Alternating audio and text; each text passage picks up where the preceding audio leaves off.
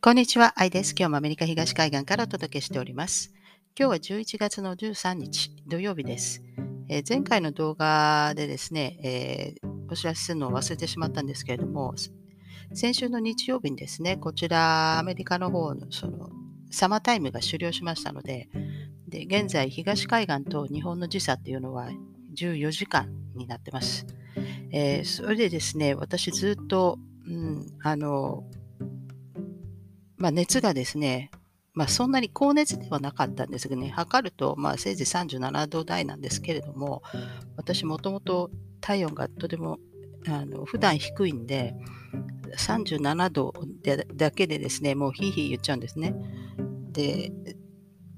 36度8分とかでももう、あの、もう熱があるような感じに、えー、な感覚になんです、私。えー、ですから37度でも、まあ、私にとってちょっと苦しいんですけれども、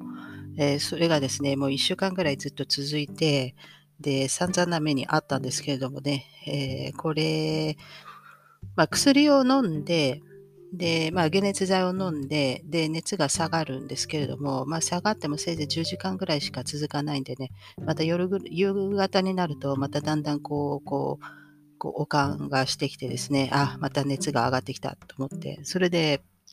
また飲むんですけれども、まあ、とにかく、うん、ほとんど何か食べれるような感じでもなくて、で、もう多分ですね、薬の飲みすぎで、あの日本だったらきっと胃薬飲みながらね、まあ、薬飲んだりするんでしょうけれども、こちらアメリカはあまりそういうことをしないので、もう胃が荒れてしまってですね、多分粘膜がもううん、傷ついちゃったんでしょうね。えー、それでもう胃に穴が開くようななんか感覚で、えー、とにかく何も食べれず、あのすごく苦しい思いをしたんですが、うん、これがですね、普通の風邪じゃないなと、あのもう3日過ぎた時に思い始めたんですね。で、私、基本的にとても健康体なので、まあ、ちょっと熱が出ても1日2日で、で、またあの、そんな長引くってこともめったにないですし、またですね、汗を思いっきりかいて、で、すっきりして、それでぶり返すっていうのもね、あのそうめったにないんですけれども、これはずっとぶり返してぶり返して、えー、一旦汗かいて楽になるんですけれども、それで良くならないんですね。それでまたこう、熱がずってまた出くるんですよ。戻ってくるんですよ。ですから、それが1週間続くと、これは多分コロナだったんじゃないのかなというふうに思います。で、まあ、高熱じゃなかったので、まだ、あの、日常の生活ですね、まあ、あの、まあ、支障は出るんですけれども、まあ、あの子供学校に連れてったりとか、まあ、そういうことはね、できたんで、まあ、良かったんですけれども、で、仕方ないんでですね、あの、ハイドロキシンクロロキン、あのマラリアの薬ですね、えー、それとですね、あとお医者さんに処方してもらって、あのアストロマイセン、えー、これをですね、えー、飲みました。これは結局、抗生物質なんですよね。で、あの、アストロマイセンも抗生物質ですけれども、これ本当に5日間だけなんです。で、あの、良くなりました。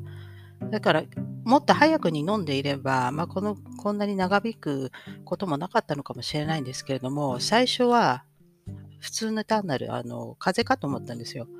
で、やっぱりコロナって最初風邪のような感じ、症状なんで、あの、だまあ、騙されるというか、割とこう、甘く見ていると、えー、出だしが遅れるとですね、結構長引いて、長引いて、結構厄介たんだなと思いました。ですから、あのよくあのコロナは風邪だとかね、コロナは単なる風邪だとか、コロナは存在しないとか、やっぱそれはですね、やっぱりちょっと危険なんじゃないかなと思います。なんでかっていうと、コロナは単なる風邪だとか、コロナは存在しないっていうふうに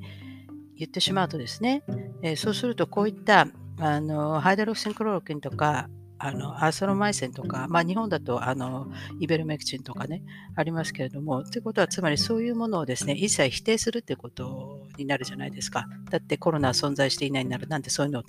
あの服用しなくてはならないんだということででこういうの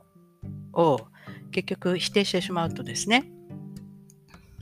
これは単なる風邪だと。ですから、えー、かかった時に風邪だというような、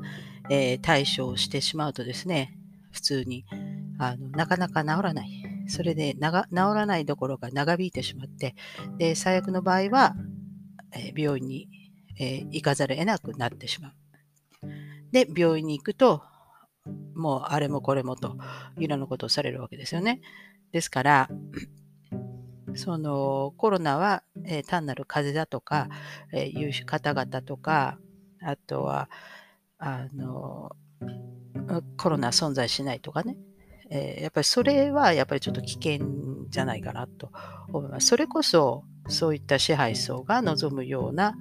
ものなんじゃないかなと。というか、なんてなんでかというとですね、えー、早めの予防で、えー、治療できるのにそれをまず否定する。え、そして、え手遅れになるぐらいまで、え間違えた、え治療をすることによってですね、まあ、最終的に、病院に行くと。それそれこそ、まあ、支配層が望むようなものですか？ら、ですから一体誰がそのコロナ嘘とか、えー、存在しないとか、単なる風邪と、えー、誰がそれを、えー、広めているのかなとあの逆に思ってしまいます。えですから、あの最初がものすごく肝心なんで、私ももっと早くにですね、これパッと飲んでいれば、こんなに、え長引く、えー、こともなかったんじゃないかなと思います。えー、ですのでね、あのもちろんね、あのプランデミックといって、えー、パンデミック自体がですね、まあ、それは嘘であるであるんですけれども、えこの単なる風邪だからというふうに、えやはり治療をですね、早めの予防を、えできるのにしないと、えやはりちょっと危険なんじゃないかなと思います。